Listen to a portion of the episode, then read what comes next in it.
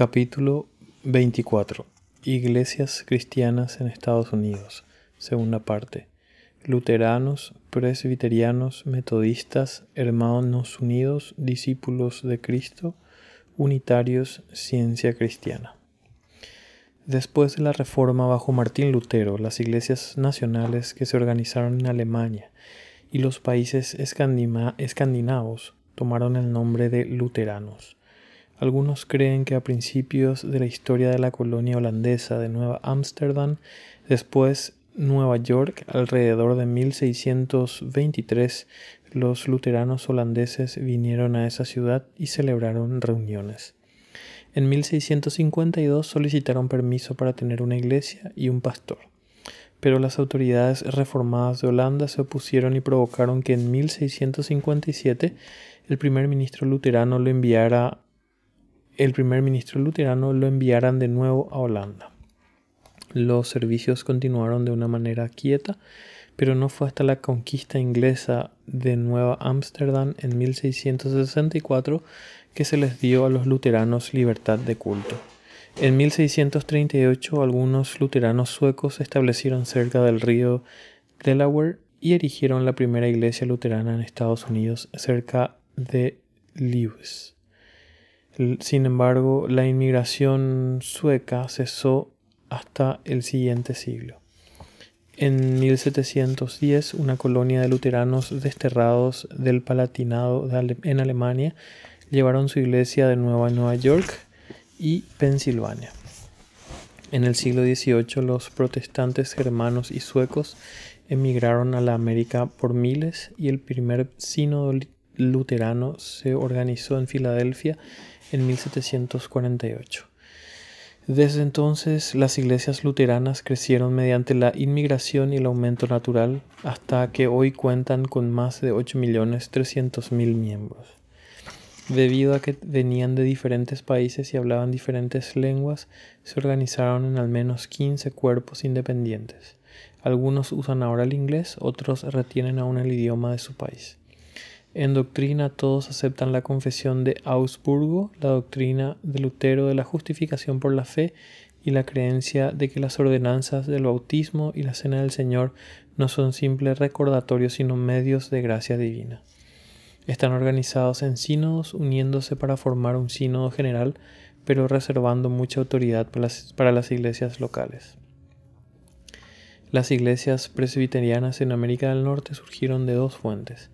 La primera fue la Iglesia Presbiteriana de Escocia, reformada por Juan Knox en 1560 y reconocida como la iglesia oficial de, en ese país. De Escocia se esparció hasta el noroeste de Irlanda, donde la población era y aún es protestante. La otra fuente fue el movimiento puritano de Inglaterra durante el, durante el reinado de Santiago I, elevándose a dominar en el Parlamento en el primitivo periodo de la República. Después de la ascensión de Carlos II, la Iglesia de Inglaterra volvió a ganar su influencia y expulsaron de sus parroquias a más de dos mil pastores puritanos, principalmente presbiterianos en sus ideas. Estos tres elementos, escocés, irlandés e inglés, ayudaron a formar y a levantar a la Iglesia presbiteriana en América. En Nueva Inglaterra los inmigrantes presbiterianos en su mayoría se unieron a las iglesias congregacionales, pero en las otras colonias organizaron iglesias de su propia orden. Una de las primeras iglesias presbiterianas en América se constituyó en Snow Hill, Maryland, en 1648 por el reverendo eh, Francisco Makemi de Irlanda. En 1705, Makemis y otros seis ministros se reunieron en Filadelfia y unieron, unieron sus iglesias en un presbiterio. En 1716, las iglesias y ministros, habiendo aumentado en número y habiéndose extendido en su territorio, se organizaron como un sínodo dividido en cuatro presbiterios que incluían 17 iglesias. A principios de la Guerra Revolucionaria en 1775, el sínodo incluía 17 presbiterios y 170 ministros. Los presbiterianos sostuvieron con fuerza los derechos de, las colonias en contra de Jorge III y uno de sus principales ministros, John Witherspoon. Fue el único clérigo que firmó la Declaración de Independencia. Después de la guerra, el desarrollo de la Iglesia fue tal que se formó una Asamblea General en Filadelfia abarcando cuatro sínodos. De acuerdo con los principios presbiterianos, así como por la naturaleza escocesa e irlandesa, tendían a pensar con firmeza e independencia sobre asuntos doctrinales. Surgieron divisiones en los sínodos y presbiterios. Una de estas provocó que en 1810 se organizara la iglesia presbiteriana Cumberland en Tennessee. De dicho estado se esparció a otros estados vecinos y aún tan lejos como Texas y Missouri. Los esfuerzos de reunificar esta rama con la denominación principal en 1906 tuvieron éxito en gran parte. En 1837 se hizo una división sobre cuestiones de doctrina entre, entre dos elementos conocidos respectivamente como la antigua y la nueva escuela presbiteriana, y cada una tenía presbiterios, sínodos y una asamblea general afirmando representar la iglesia presbiteriana. Después de 40 años de separación, cuando las diferencias de ideas se olvidaron, las escuelas se unieron en 1869. En 1861, a principios de la guerra, las iglesias presbiterianas del sur formaron su propia iglesia, la Iglesia Presbiteriana en Estados Unidos, mientras que la iglesia en el norte se nombró Iglesia Presbiteriana de Estados Unidos de América. Hay varias ramas importantes de presbiterianismo en Estados Unidos con más de 4 millones y medio de miembros. Todos se adhieren sustancialmente a las doctrinas calvinistas, tal como se exponen en la Confesión de Fe de Westminster y el Catecismo Mayor y Menor. La iglesia local la gobierna una junta llamada sesión, compuesta por el pastor y los ancianos. Las iglesias están unidas en presbiterios y estos en un sínodo que por lo general eh, pero no invariablemente, siguen los lineamientos establecidos. Sobre todo está una asamblea general que se reúne cada año. Aunque los cambios importantes en gobierno o doctrina requieren una ratificación por una mayoría constitucional de los presbiterios y la aprobación de la Asamblea General para que se conviertan en ley. Las iglesias metodistas en el Nuevo Mundo datan de 1766, cuando dos predicadores wesleyanos locales, ambos nativos de Irlanda, vinieron a América y empezaron a celebrar reuniones metodistas. Es algo incierto si Felipe Embury celebró el primer culto en su propia casa en Nueva York o Robert Strawbridge en Frederick County, Maryland. Estos dos hombres formaron sociedades y en 1768 eh, Felipe Embury edificó una capilla en la calle John, en la que aún se levanta una iglesia metodista episcopal. El número de metodistas en Estados Unidos creció y en 1769 Wesley envió dos misioneros, Richard Broadbent y Thomas Pillmore, para inspeccionar y extender la obra. Más tarde Inglaterra envió otros predicadores, siete en total, de los cuales el más importante fue eh, Francis Asbury, quien vino en 1771. La primera conferencia metodista en las colonias se celebró en 1773 y la presidió Thomas Rankin. Sin embargo, con el estallido de la guerra de independencia, todos salieron del país excepto Asbury, quien estuvo en retiro la mayor parte del tiempo hasta que vino la paz en 1783.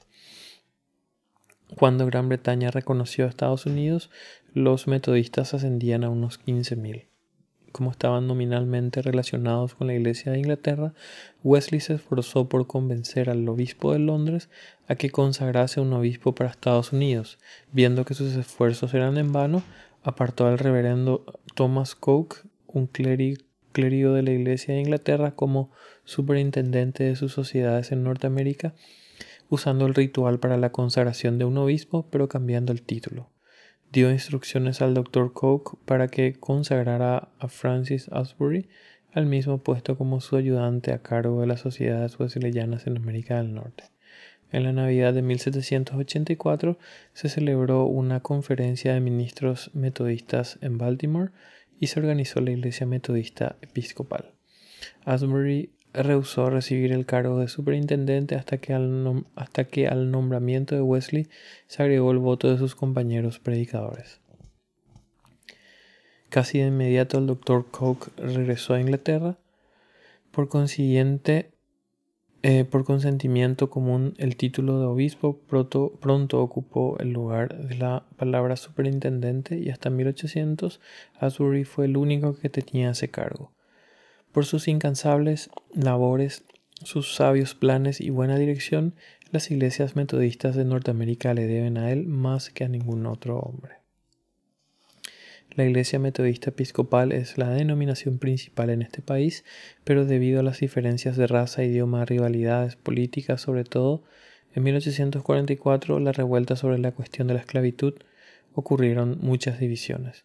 En abril de 1939 se produjo la reunificación de los metodistas episcopales, formando la Iglesia Metodista, con una membresía de aproximadamente 11 millones en Estados Unidos de la Iglesia Metodista Episcopal del Sur y la Iglesia Metodista Protestante. Estas iglesias metodistas tienen la misma teología, son firmemente arminianas o del libre albedrío en oposición a la doctrina calvinista, de la predestinación y enfatizando en la conciencia personal de salvación del creyente. También son iguales en su forma de organización las iglesias locales agrupan en distritos bajo el cargo de un anciano presidente, aunque en 1908 la Iglesia Metodista Episcopal cambió el título a Superintendente de Distrito. Los distritos están unidos en conferencias anuales y sobre todo están los obispos, que son cargos vitalicios aunque sujetos a retiro en la Iglesia Metodista, por la Conferencia General al cuerpo, el cuerpo eclesiástico supremo que se reúne cada cuatro años. Anualmente cada pastor lo nombra el obispo encargado de su conferencia. En algunas ramas de la iglesia puede nombrarse cuantas veces deseen, en otras el pastorado se limita a cuatro años. La Iglesia de los Hermanos en Cristo, ahora llamada la Iglesia Evangélica de los Hermanos Unidos, fue la primera iglesia en Estados Unidos que no se trasplantó del viejo mundo.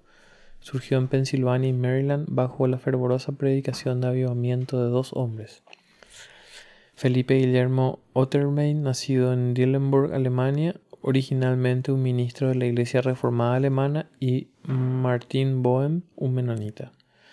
Ambos predicaban en alemán y formaron iglesias de habla alemana bajo la supervisión de ministros no sectarios, como se les llamaba entonces. En 1767, estos dos líderes se conocieron por primera vez en una gran reunión en un granero, cerca de Lancaster, Pensilvania, cuando el señor Bowen predicó con un notable poder espiritual. Al final del sermón, el, sermón, el corpulento señor Otterbein abrazó al predicador y exclamó: Somos hermanos. De ese saludo surgió el nombre oficial de la iglesia y las palabras en Cristo se añadió en la constitución formal de la iglesia en el condado de Frederick, Maryland, en 1800. En ese tiempo se eligieron a Otterbein y Boehm como obispos y se adoptó un gobierno modelado por la democracia estadounidense. Aunque se escogen obispos, la iglesia siempre tuvo una sola orden de predicadores y ningún episcopado. Todo el poder lo tienen los laicos, todos los oficiales, incluyendo los obispos, se eligen para un periodo de cuatro años por un número equivalente de ministros y laicos. Los superintendentes de conferencia ocupan sus cargos por elección, no por designación. Aunque su forma de gobierno difiere a la de la Iglesia Metodista, con excepción de que tienen conferencias trimestrales, anuales y generales, predican la misma teología arminiana. Al principio los cultos eran exclusivamente en alemán, pero ahora casi por completo en inglés. La iglesia central de la, oficina central de la iglesia y la imprenta están en Dayton, Ohio. Su principal institución de benevolencia, Hogar Otterbein, la mayor de los Estados Unidos, está situada cerca de Lebanon, Ohio. Los miembros son conservadores en su atuendo, promesas o testimonios irresistentes a la fuerza. Después de varios años de discusión hubo una división en 1889. Una mayoría favorecía una revisión de la constitución de la Iglesia para eliminar la exclusión como miembros a los que pertenecieron a las órdenes secretas. Los radicales formaron una iglesia nueva. Los liberales retuvieron todas las propiedades de la iglesia excepto en Michigan y Oregon. En Jonestown, Pensilvania, el 16 de noviembre de 1946, hubo, una unión entre la Iglesia Evangélica y la Iglesia de los Hermanos Unidos en Cristo. La membresía de ambas asciende a más de 700.000. La iglesia que tiene dos nombres, ambos oficiales, discípulos de Cristo y también iglesia cristiana, diferente a, a las de otras denominaciones ya mencionadas en este capítulo, fue sin duda estadounidense desde su origen. Su historia comenzó en 1804 después de un gran despertamiento religioso en Tennessee y Kentucky, cuando el reverendo Bardon Stone, ministro presbiteriano, se retiró de esa denominación y organizó una iglesia con Cane Ridge, condado de Bourbon, de la cual la Biblia, sin ninguna declaraciones doctrinales, sería la única regla de fe y el único nombre sería cristiana.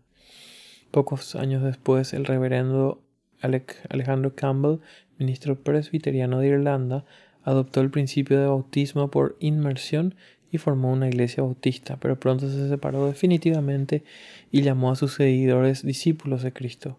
Tanto Stone como Campbell establecieron muchas iglesias y en 1827 sus congregaciones se unieron, formando una iglesia en la que ambos nombres, discípulos y cristianos, se reconocieron. La campaña de estos dos hombres fue para unir a todos los seguidores de Cristo en un solo cuerpo, sin otro credo que la fe en Cristo y sin otro nombre que discípulos o cristianos. Aceptan el Antiguo y el Nuevo Testamento, pero solo el último como la norma para los cristianos, sin ninguna declaración doctrinal específica practican únicamente el bautismo por inmersión de los creyentes, no incluyen a los bebés con el concepto de que en el acto del bautismo viene una seguridad divina de la remisión de pecados y aceptación por Dios. Son congregacionales en su sistema, cada iglesia es independiente del dominio exterior, pero unidas con la denominación para la obra misionera nacional y extranjera. Sus oficiales son ancianos escogidos por, las iglesias, pastores, diáconos y evangelistas, aunque no reconocen ninguna diferencia entre ministros y laicos. A través de su historia, los discípulos de Cristo han sido celosos y emprendedores en la evangelización. Tienen alrededor de dos millones de miembros. Otra denominación similar, también llamada cristianos o iglesia cristiana, se unió con los congregacionalistas en 1931. Las iglesias unitarias en Inglaterra y América son los representantes modernos de los antiguos arrianos de los siglos IV y V. Enfatizan la naturaleza humana de Jesucristo, niegan la deidad o divinidad de Jesucristo y no consideran al Espíritu, como, al Espíritu Santo como una persona, sino como una influencia. Afirman el ser y la unidad de Dios, pero no la Trinidad o tres personas en un Dios por lo general se oponen a la doctrina calvinista de la predestinación, creyendo como los metodistas en el libre albedrío. Consideran que la Biblia no es una autoridad de fe o en fe y conducta, sino una valiosa colección literaria. En Estados Unidos no aparecieron al principio como una secta, sino como una escuela de pensamiento en las iglesias de Nueva Inglaterra. En 1785 la capilla del rey de Boston entonces protestante episcopal, adoptó un credo y una liturgia omitiendo todo reconocimiento de la Trinidad y escogió un ministro de opiniones unitarias, la iglesia, la primera iglesia en Nueva Inglaterra de esa fe. En 1805, a un unitario, Enrique Weir, lo nombraron profesor de teología en la Universidad de Harvard en 1819 se estableció en la misma universidad una escuela de teología, la cual desde ese tiempo ha estado bajo el dominio unitario. El nombre unitario se aplicó por primera vez al movimiento en 1815 y pronto y muy pronto muchas de las antiguas iglesias congregacionales en Nueva Inglaterra se convirtieron en unitarias, incluyendo las que fundaron los peregrinos en Plymouth. En la controversia que surgió, más de 120 iglesias congregacionales acogieron las ideas unitarias sin cambiar de nombre. La denominación unitaria abarcó a muchos prominentes hombres de pensamiento en Estados Unidos, sobre todo en Nueva Inglaterra. Casi todos los poetas de Cambridge y Boston, Lowell, Lowfellow, Holmes y Bryan entre ellos, eran unitarios. Sin embargo, los unitarios no han ganado miembros en proporción a la rama trinitaria u ortodoxa del congregacionalismo. Su membresía tuvo un ligero incremento en la década del 60 y ahora cuentan con 167 mil personas. En su forma de gobierno son congregacionales, cada iglesia local tiene su propio gobierno. No tienen un credo ni confesión de fe y como resultado sus ministros tienen la más amplia libertad y variedad de opiniones. Algunos apenas se pueden distinguir de los ortodoxos y otros se van al extremo siendo libre pensadores. Aunque sus doctrinas son dudosas, los unitarios siempre han sido activos en reformas y en todo esfuerzo de servicio social. La Iglesia de la Ciencia Cristiana o de Cristo Científica la componen quienes aceptan como autoridad las enseñanzas de la señora María Baker Glover Eddy. Ella empezó a anunciar sus principios. En 1867, estableció una asociación de los de la ciencia cristiana. En 1876 y organizó a sus seguidores como iglesia en Boston en 1879, con ella misma como pastor. Sus miembros eran pocos en número, pero aumentaron a miles adorando en un magnífico edificio que se conoce como Iglesia Madre, ejerciendo cierto dominio sobre todas las iglesias y sociedades de la denominación. La señora Eri murió en 1910 y no dejó sucesor, pero sus enseñanzas están incorporadas en un volumen llamado Ciencia y Salud. Las diferentes iglesias de la ciencia cristiana no tienen pastores, sino que en vez de esto, en cada iglesia, un primer lector que se cambia de vez en cuando se ocupa de los servicios. Sus doctrinas las divulgan conferenciantes nombrados por la Iglesia Madre. Prácticamente es un sistema de sanar la enfermedad de la mente y del cuerpo que enseña que toda causa y efecto es mental y que el pecado, la enfermedad y la muerte se destruirán mediante un entendimiento cabal del principio divino de Jesús en enseñar y sanar. La cifra de miembros no está al alcance. El manual de la Iglesia prohíbe contar la gente e informar tales estadísticas para la publicación.